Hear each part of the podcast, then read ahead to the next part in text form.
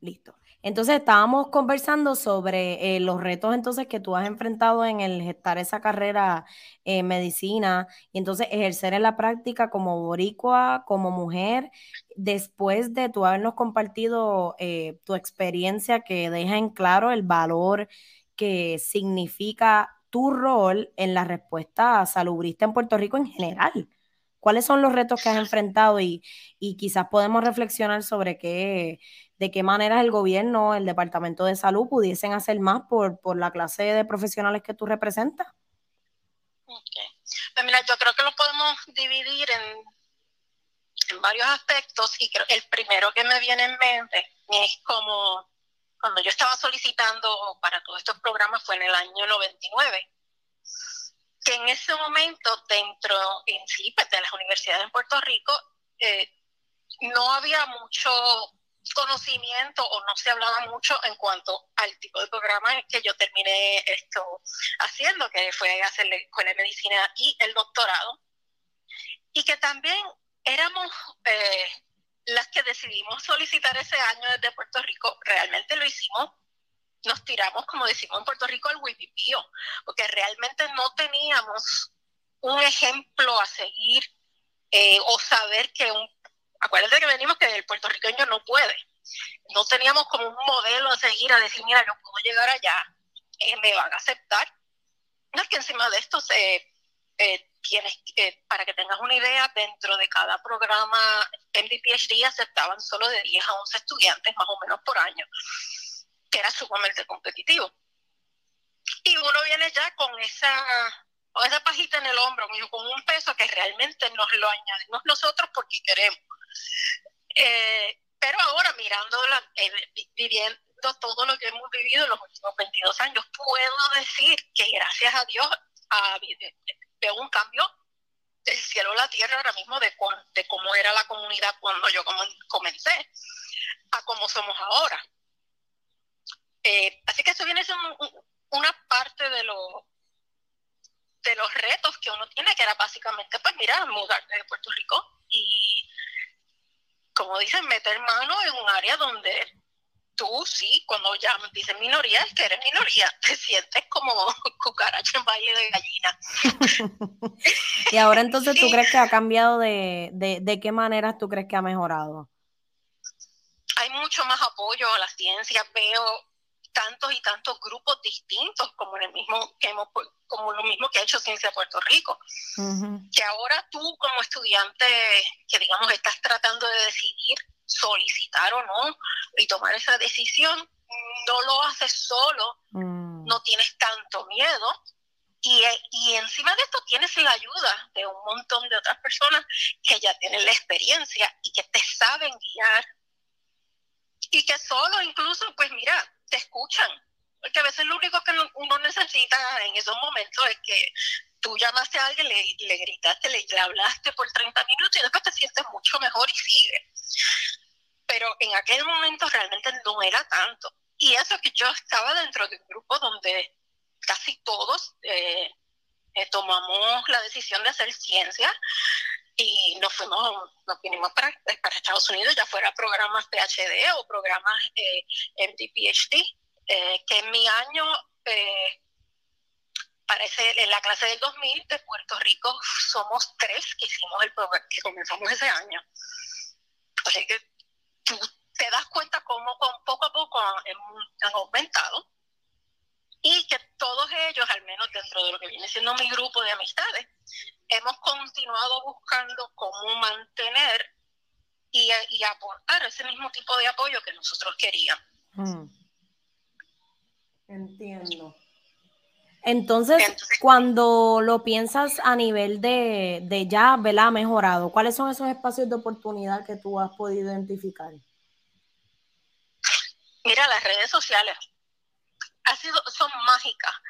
Eh, en mi época, pues eran los emails.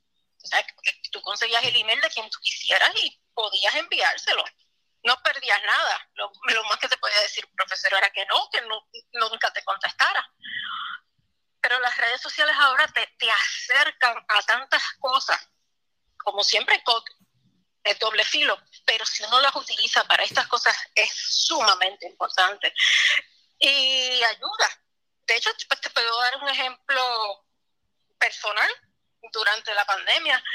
Eh, he tenido como, he, comenzado relaciones profesionales, digamos, de consultoría con científicos y médicos de otras partes del mundo que tanto o ellos de alguna manera han llegado a leer alguno de mis de mis hilos o que yo he leído los de ellos y eventualmente entablamos conversaciones en cuanto, mira que tú estás viendo en tus pacientes allá, que me puedes decir cómo lo hacen.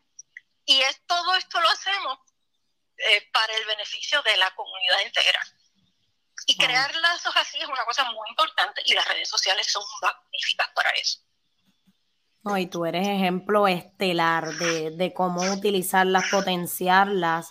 Y ahorita estábamos hablando de que dos de tus temas pues, preferidos, que lo haces evidente en tus comunicaciones y desde tus plataformas, es esa educación al paciente para la prevención de enfermedad. Y entonces te has convertido en, la, en el paladín, la paladín de, la educación sobre COVID persistente, eh, long COVID en, en, Puerto Rico y a tus audiencias. Como bien dices que ya, ya, ya Mariola contestó eso, está mundial, internacional.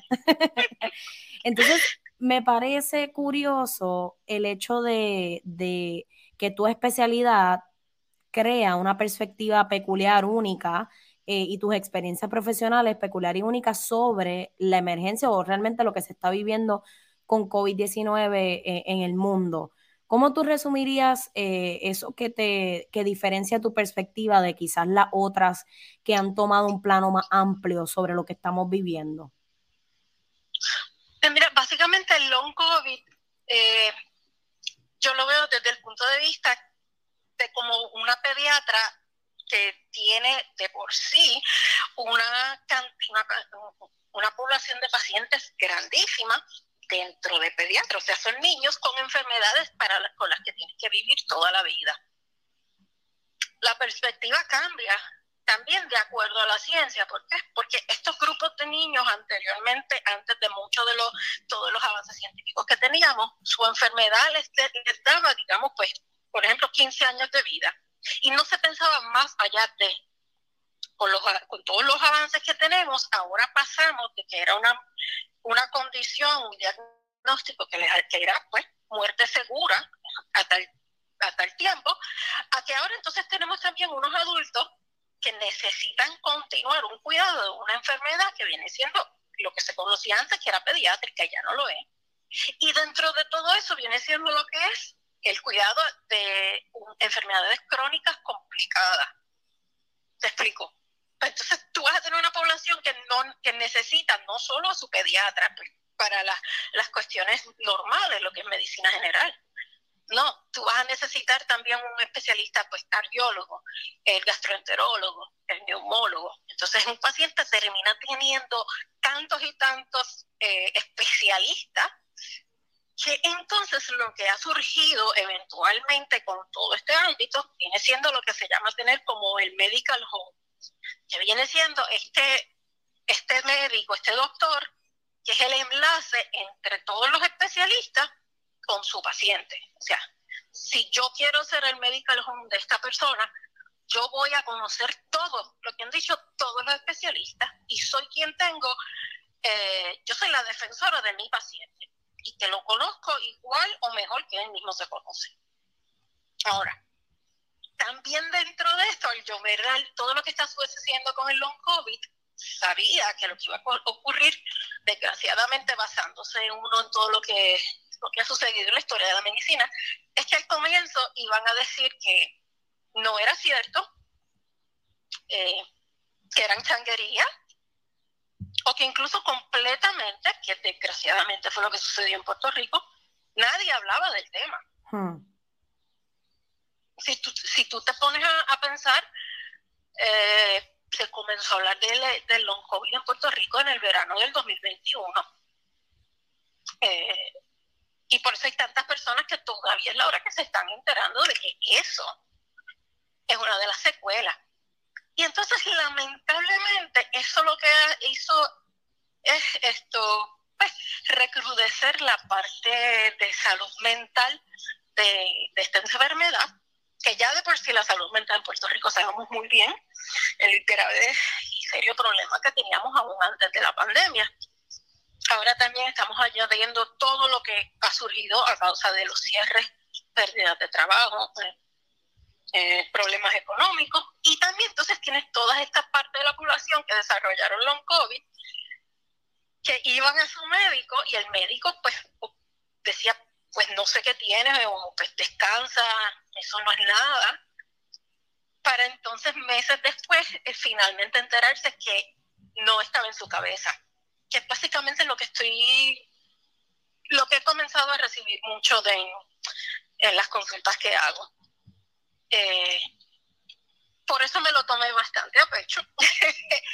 y entonces aquí te añado eh, una cosa personal de por qué yo sé lo que están pasando eh, esta comunidad, esta población de pacientes, porque en medio de mi fellowship, esto, yo fui diagnosticada con una artritis autoinmune y de que yo pasar de un día para otro, de que yo me levantaba a las 4 de la mañana ir al gimnasio y después hacer el resto de mis cosas, me vi que tenía que estar en la cama ciertos días porque no me podía levantar. Y encima de eso, pues tú tienes que todo el mundo, pero si tú te ves bien, déjate de ñoñería. Mm. Y, entonces yo traje esa perspectiva mía eh, personal en cada, en cada paciente, en cada encuentro que yo tengo. Wow. Realmente, ahora que lo dices, gracias, ¿verdad? Por la confianza y por compartirnos esa anécdota personal, porque pues puedo decir que, que entiendo aún mejor la pasión y la consistencia con la cual tú has, y la energía que le has puesto al, impulsar este tema y, y confieso que he visto y me ocupa mucho, mucho, mucho lo difícil que ha sido que la conversación sobre la COVID persistente rompa al plano amplio y se contextualice en, eh, en el campo de la prevención y de que entonces debemos continuar utilizando todas las medidas que tenemos, el conocimiento y la ciencia que tenemos ya y, lo, y enfrentar lo desconocido a sabiendas de que hay unas formas contundentemente evidenciadas de prevenir llegar a eso. Entonces yo sé que debe ser absolutamente frustrante para ti como profesional y como persona continuar en este espacio donde se minimiza eh, lo que estamos viviendo desde muchas veces y muy lamentablemente desde los espacios de mayor poder, como lo es el mismísimo Departamento de, Salud.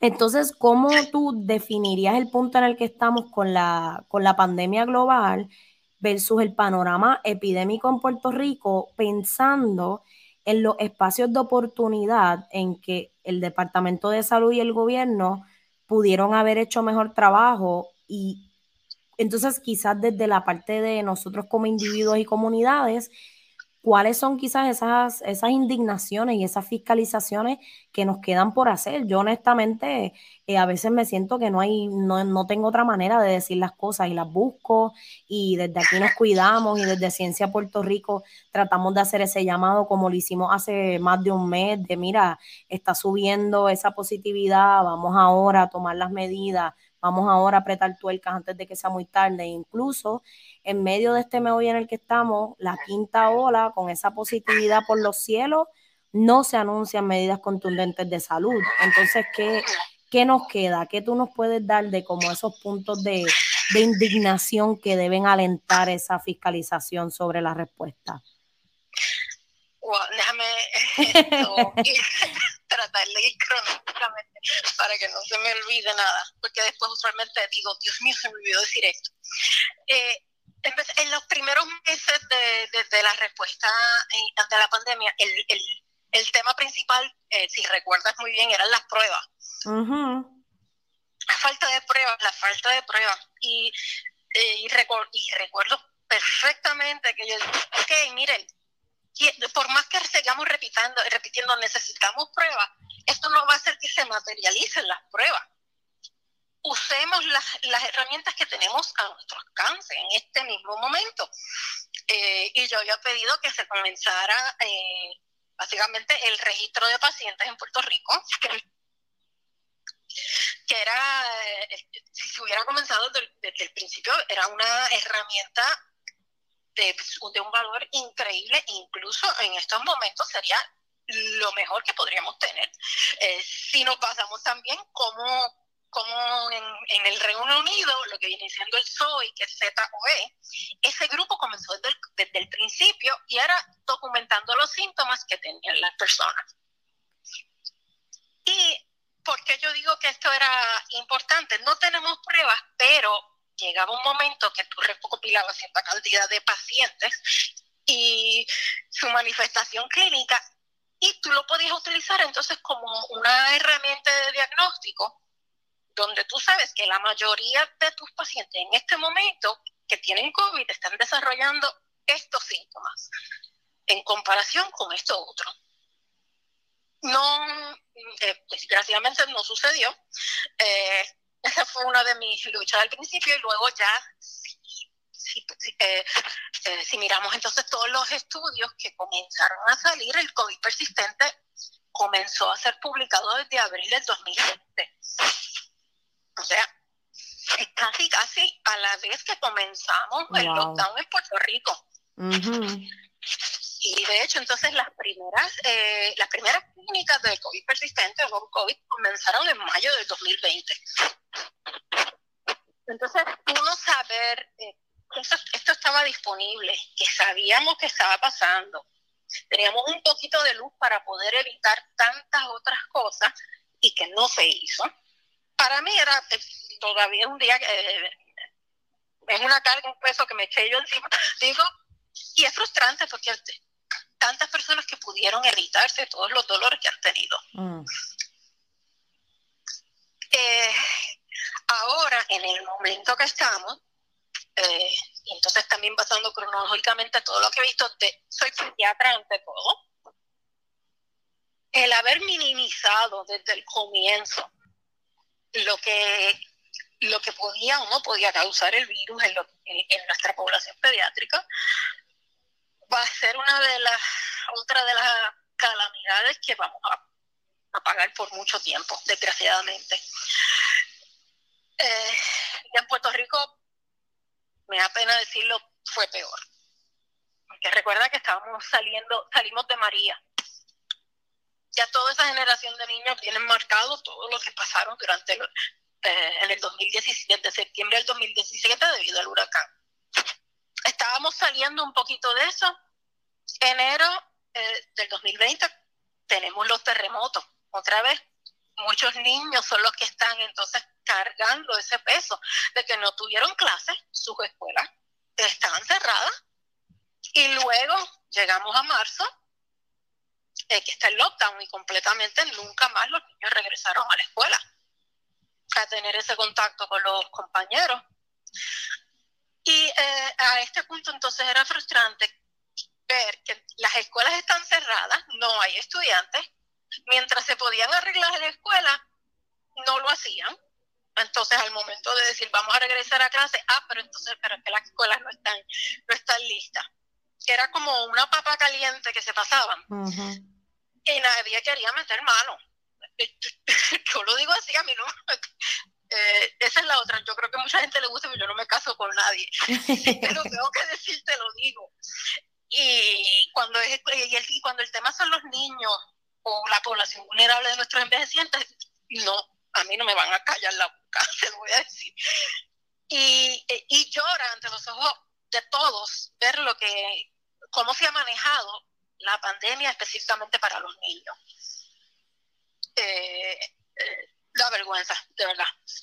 ¿Y cómo, cómo se ve para que quizás eh, quienes están sintonizando puedan verlo de maneras tangibles? ¿Cómo se ve en el contexto, por ejemplo, comunitario, las consecuencias de esto que acabas de, de desglosar? ¿Cómo, ¿Cómo perfila ese Puerto Rico en 15, 20, 30 años con esta niñez que creciendo y desde tu, desde tu expertise profesional?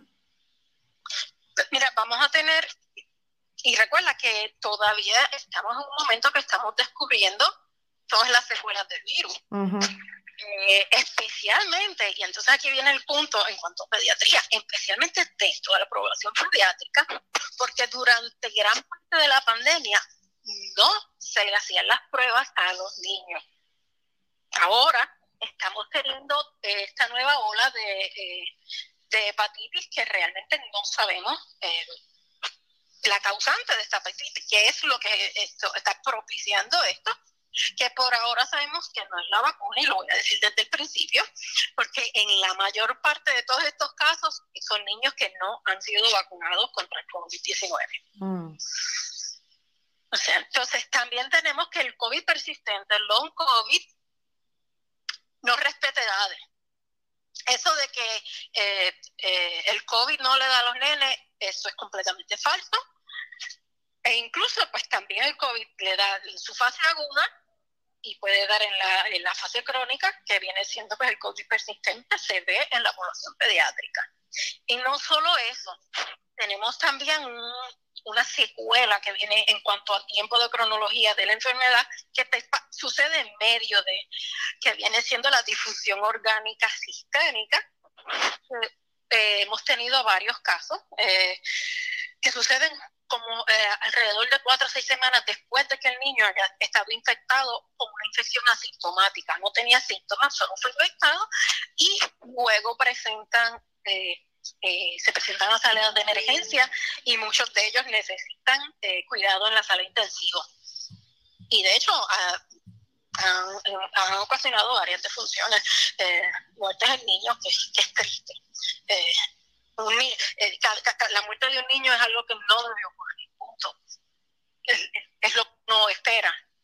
Eh, así que tenemos todas estas cositas y pues seguimos añadiendo lo que no sabemos que vaya a pasar, que recuerdo yo ya mencionado mm, desde, creo que el verano pasado, cuando comencé también a hablar del dengue con COVID, que realmente todos los que eh, científicos y médicos que trabajamos con virus respiratorios o los virus estacionales, no, sabemos, no te puedo decir qué va a pasar, cómo va a cambiar el ambiente de la comunidad de los virus, como digo yo, porque llegó un nuevo miembro, teniendo en consideración que sabemos que eh, tenemos la evidencia de que para otros virus hay, hay algunos que, que aumentan la cantidad de una enfermedad de otra infección. Entonces, si, se, si son las dos juntas, pues, es peor el resultado para los niños. O que hay virus que eventualmente desencadenan en, eh, enfermedades crónicas, como el long COVID. Pero esto también lo hemos visto con otros virus, como el dengue, el chikungunya, si recuerda, eh, que en Puerto Rico todavía queda una gran población de pacientes que no se han recuperado del chikungunya. solo haz, la pregunta en Twitter, que yo la hago de vez en cuando, y te das cuenta que el nivel de, de todas esas secuelas en Puerto Rico es bastante alto. Y, y, que le, y que ha disminuido lo que viene siendo los días de calidad, de su calidad de vida les interfiere en sus actividades diarias y todo esto, que estas son otras maneras de uno medir el impacto de una enfermedad en una población. Y, otra manera de medirlo para el long COVID tiene siendo todas las personas que están solicitando eh, ayuda por disability, que de hecho eh, el primer, uno de los primeros países en aceptarlo dentro de su lista de disability fue el Reino Unido. Wow y, y esto luego ya está, ya está incluido también en la ley federal en Estados Unidos. Yo por lo menos soy una de esas que además de, de, consumir tus contenidos y tus hilos, me ocupa muchísimo a nivel de país comunitario, pero también personal, el, la COVID persistente. Yo le temo mucho a, sufrirla porque yo trabajo de la mente, yo trabajo pensando, yo trabajo atando ideas, coordinando, escribiendo. Y he leído de mucha, muchos casos testimoniales de que pues la, memoria falla, de que eh, se siente como esa, ese cloudy judgment de que no piensas igual que antes, las rutinas de vida cambian. Entonces, para ponernos en el, en el ahora, el rol para mí como comunicador, el que yo le he visto a, la COVID persistente en la, en la conversación, es el hecho de que por ella es que debemos continuar haciendo todo por prevenir la enfermedad. ¿Qué es COVID persistente o long COVID? ¿Cómo se manifiesta? Se manifiesta usualmente la, la definición del libro, eh, viene siendo que tú tener síntomas eh, que han continuado luego de haber pasado cuatro semanas del inicio de lo que viene siendo la fase aguda de la, de, la enfermedad. O eh, no necesariamente tienes que haber tenido la enfermedad. Hay, hay, hay bastantes casos también que suceden infecciones asintomáticas. Eh, y que entonces luego eventualmente desarrollan lo que vienen siendo los, eh, estas secuelas, estos signos y síntomas crónicos. Y esto, la definición dice que es luego de cuatro semanas y que ninguna, eh, eh, ninguna otra enfermedad puede explicar lo que estamos viendo en el mm. cuadro clínico del paciente. Como siempre, uno tiene eh, la parte de diagnóstico en medicina, viene siendo que uno empieza con una lista de lo más probable a lo, a lo que te digan, wow, eso le puede suceder a uno en un millón. y poco a poco ir eliminando, es como ser un detective, siempre yo lo he dicho entonces vas eliminando hasta que te queda lo que tú piensas, lo, lo que aparentemente es lo que tiene, como digo, más votos en cuanto a lo que es. Eh, para long COVID aún no hay, no te puedo decir que hay una prueba de laboratorio, como siempre algunas personas preguntan, pero ¿qué pruebas no puedo hacer para saber si lo tengo o no? Desgraciadamente viene siendo más un diagnóstico clínico uno de laboratorio. El diagnóstico clínico básicamente tiene de por sí que el médico sentarse y escuchar al paciente. Es una parte bastante pesada de que le dan más, eh, afianza más para tú poder llegar al diagnóstico. Eh, y desgraciadamente lo digo así, esto, la medicina se ha construido a intentar ver la mayor cantidad de pacientes por minuto. Y eso no ayuda tampoco en el cometido que tenemos en este tipo de enfermedades. ¿Y cuáles son tus recomendaciones para, para las personas que nos estén escuchando que, que piensen que pueden estar eh, sufriendo de, de long COVID o, que quieran consultarlo? ¿Cuál es tu recomendación? Eh, últimamente los pacientes que estoy teniendo que me, contactan debido a pues, la fase aguda, que estoy en la primera, segunda semana, lo que yo estoy comenzando a hacer es hacer citas de seguimiento ya de a seis semanas luego de que hayan comenzado los síntomas. Así yo entonces tener una idea de cómo ellos están. Y lo otro que he comenzado a, decir y que es sumamente importante y ayuda es llevar un diario. Mira, el día tal, y variada. Después el resto del tiempo no.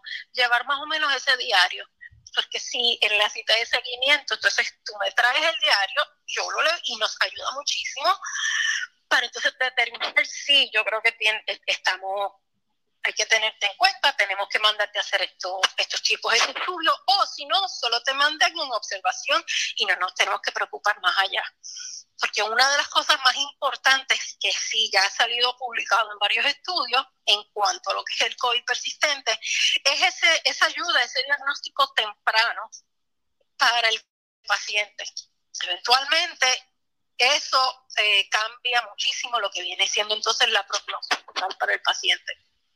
No que un paciente que, que siga sufriendo solo durante seis meses eventualmente logremos este, contactar y que yo lo, lo, trate, ya va a tener acumulado tanto, eh, tantas cosas, tanto físicas como mentales, que se nos hace un poquito más cuesta arriba eh, lograr obtener la mejor calidad, posible, calidad de vida posible para esta persona.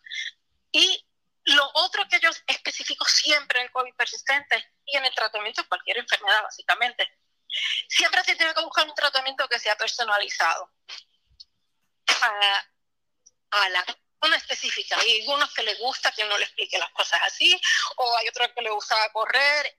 Hay que entonces modificar un poquito los tratamientos y así entonces tú poder eh, recibir o ver eh, una mejoría que al paciente realmente le haga una diferencia porque muchas veces no ven la diferencia y se dan por vencidos y nunca más regresan a, sus terapias. Mm.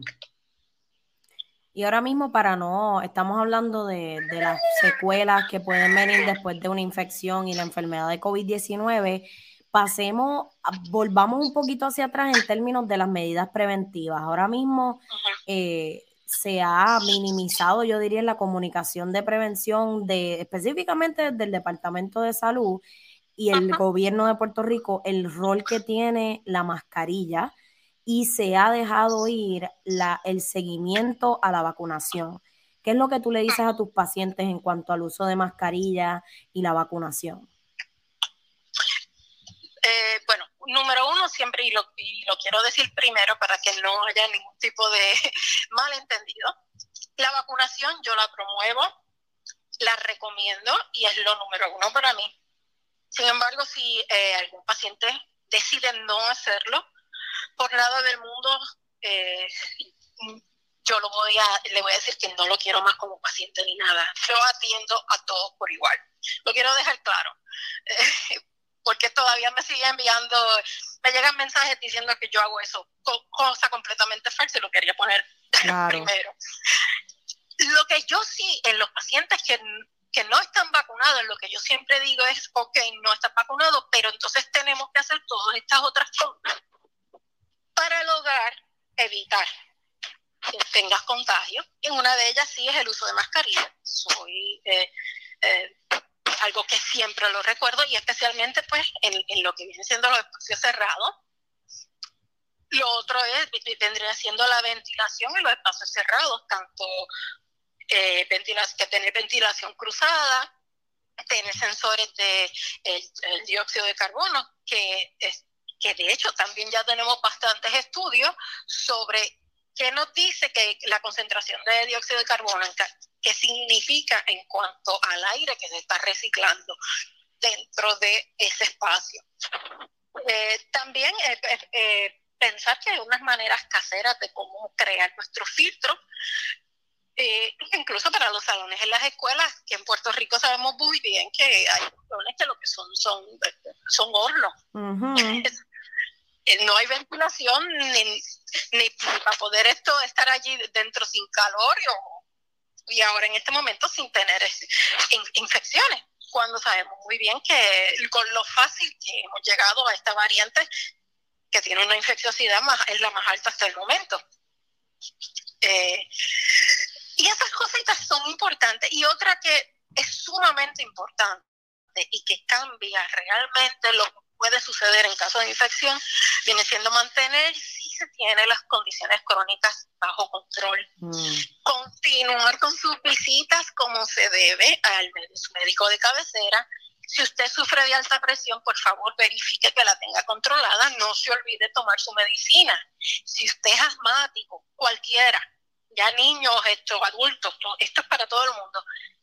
Especialmente en Puerto Rico, donde tenemos la prevalencia de, alta, de, de asma más alta en todo el mundo, ténganla bajo control. Eh, ya han salido estudios que los asmáticos que no toman sus medicamentos diarios, que se han, contagiado con, con el COVID-19, tienen eh, unas hospitalizaciones más severas, un curso de, enfermedad más severo, que aquellos que tienen su eh, asma controlada.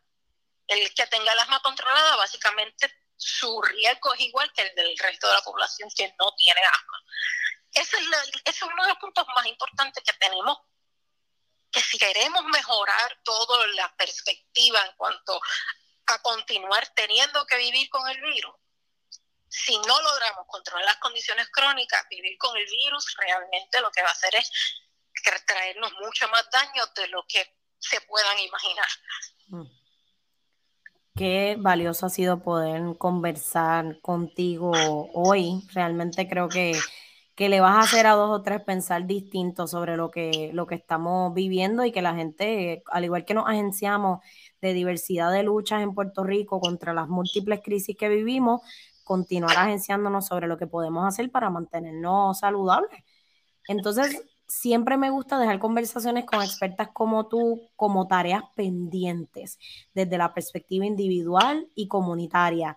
Entonces, en esa lista de tareas que nos puedes dejar, yo pongo al tope el cómo podemos apoyar tu gestión profesional. Así que esa es la uno, cómo podemos apoyar tu gestión profesional y entonces, ¿qué otras tareas nos deja? Bueno, esto como ya muchos eh, como saben, eh, siempre estoy disponible a través de mi cuenta de Twitter. Me pueden escribir ahí. Ya he comenzado, abrí hace, ya creo que dos semanas, creo que ya vamos, eh, mi oficina, entre comillas, virtual. y es a través de una aplicación completamente gratis. El enlace está también en mi página de Twitter y a través de ahí, entonces ya inmediatamente toda comunicación eh, bajo ley en cuanto a toda la, protección que tiene que tener la información médica y el privilegio de médico-paciente. Y por ahí entonces he comenzado eh, a ver, eh, a, tratar pacientes con COVID persistente e igual a pacientes de neumología pediátrica, especialmente hasta más o menos los 3, 4 años de edad. Y una y otra cosa, siempre estoy disponible y Básicamente les digo, está abierto 24/7 porque quien me conoce sabe que yo duermo poco. y trabaja muchísimo, así que para el handle de Mariola es Mariola PR en Twitter, Mariola PR. Sí, eso. Y, y por ahí pues, entonces eh, siempre nos comunicamos, pero decidí hacerlo en una aplicación ya que fuera más formal. Claro. Eh, eh, ya a este punto, pues entonces creamos un récord médico y, y podemos seguir conversando y yo ayudarles de la manera que me sea posible. Eh, y qué más, no sé, lo otro, también siempre estoy disponible para charlas, esto, eh, educación al paciente, para sus empleados, hecho de todo. Excelente. Yo creo que después de hoy vas a tener dos o tres pacientes nuevos por ahí. Espero que, sea así. ¿Y qué otras tareas en términos de, la hora? Yo creo que a veces es difícil, eh, y lo digo desde el espacio también personal de, mi rol como periodista, comunicadora, incluso gerente de proyectos eh, eh, comunitarios en Ciencia Puerto Rico, el hecho de, de reavivar esa urgencia sin alarmismo, pero prevención de lo que estamos viviendo ahora. Si nos lo tuvieses que dar como si fuésemos un paciente en consulta y darnos esos puntos que a los que tenemos que estar pendientes al enfrentarnos al mundo más allá de tu, de tu espacio seguro y tu práctica, ¿qué nos aconseja? ya a este punto, pues sí, eh, como decimos, la, para repetir la frase que se ha dicho, pues tenemos que vivir con el virus, sí, ciertamente tenemos que vivir con él, pero no, pero ya sabemos qué podemos hacer, sabemos cómo defendernos y decir que vamos a vivir con el virus no quiere decir que entonces ya el virus no te va a atacar. Es solo de que ya sabemos que está ahí y de acuerdo a lo que sabemos, debemos continuar por eso entonces es importante siempre saber eh, el uso de las mascarillas, lavado de manos, porque por más que ustedes piensen, eh, la pandemia nos demostró que aparentemente éramos muchos los que no se lavaban las manos. Suena cómico, pero es lo que parece. Esto, y son cosas sencillas y como mencioné otra cosa, por favor, visitas de seguimiento, condiciones crónicas controladas. Vamos a mantener, a intentar vivir la vida lo más saludable posible dentro de ese aspecto, eh, para evitar que tengamos otras secuelas innecesarias en muchas, eh, en muchas partes. Persona que decida no vacunarse, como digo, pues eh, desgraciadamente yo no estoy de acuerdo, pero usted lo toma su decisión personal, eso sí, pues tiene que cuidarse de otra manera, cuidarse usted y cuidar al entorno de su familia y su hogar y amistades a quien usted vaya a visitar. Y ahí vienen entonces pues las comunidades vulnerables de nuestros envejecientes y los niños, que recordemos que los niños de 5 años, de menores de 5 años, por ahora no tienen ningún tipo de defensa. Eh, así que yo más o menos es eso, es, que no sé, vivir en comunidad es lo más fácil. Claro. Y no es, y no es porque aquel me cae mal o no me cae mal o me dijo, no me dijo, no ya esto es, esto es completamente aparte. el vivir en comunidad, uno no tiene que estarse abrazando con todo el mundo, pero también no puede tener un nivel de respeto por la vida de los demás. Definitivamente eso debería ser una, una aspiración colectiva. Mariola, honestamente, gracias por, por tu tiempo y también a, nombre del país nos representas bellamente y es, y es esperanzador escuchar y ver una profesional como tú tan disponible y, accesible para nuestra gente. Gracias por hacer el tiempo para conversar hoy. No, gracias por la invitación. Eh, quien me conoce sabe que me gusta hacer eh, todo este tipo de, actividades, después que siempre sea eh, con la salud del pueblo número uno continuamos. Yo sé que esta no va a ser la, última vez que, conversemos porque sabemos que, como bien dijiste, hay muchas cosas que sabemos de COVID y hay otras que no. Así que que continúe la conversación educativa y la alfabetización de los pacientes. Así mismo.